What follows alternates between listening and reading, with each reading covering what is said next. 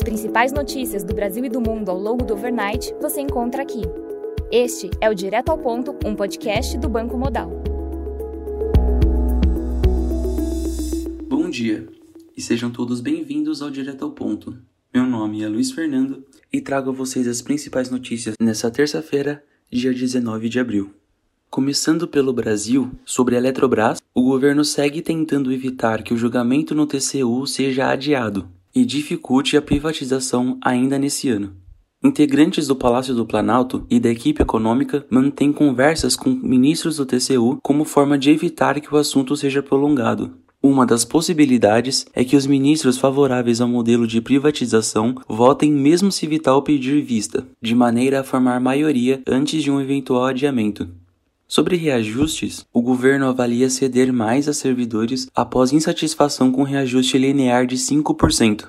Integrantes do executivo passaram a falar nos últimos dias em conceder, além de maiores salários, aumento do vale alimentação e do valor das diárias concedidas para viagens. Para os servidores das forças de segurança, o governo sinalizou que não está descartada uma reestruturação nas carreiras policiais. Além disso, membros do executivo afirmaram aos servidores que seria uma prioridade a criação de mais de mil vagas para aprovados nos concursos da Polícia Federal e da Polícia Rodoviária Federal. Durante reunião de negociação, queixas foram levantadas sobre o ministro Paulo Guedes pelos servidores, que reivindicam um reajuste salarial de até 28,15%. Algumas entidades têm demandas específicas. Os servidores da Receita Federal, por exemplo, exigem a recomposição dos valores do órgão e a regulamentação do bônus de eficiência. Já os policiais não abrem mão da reestruturação de carreira. O presidente Bolsonaro falou em correção da tabela do imposto de renda em percentual elevado, mas a equipe econômica vê restrições. A medida dependeria do aumento da arrecadação e seria feita de maneira a obedecer às metas fiscais. Sobre a eleição, o ex-governador do Rio Grande do Sul, Eduardo Leite, se reunirá hoje em São Paulo com o ex-presidente Michel Temer e avança na campanha paralela pela terceira via.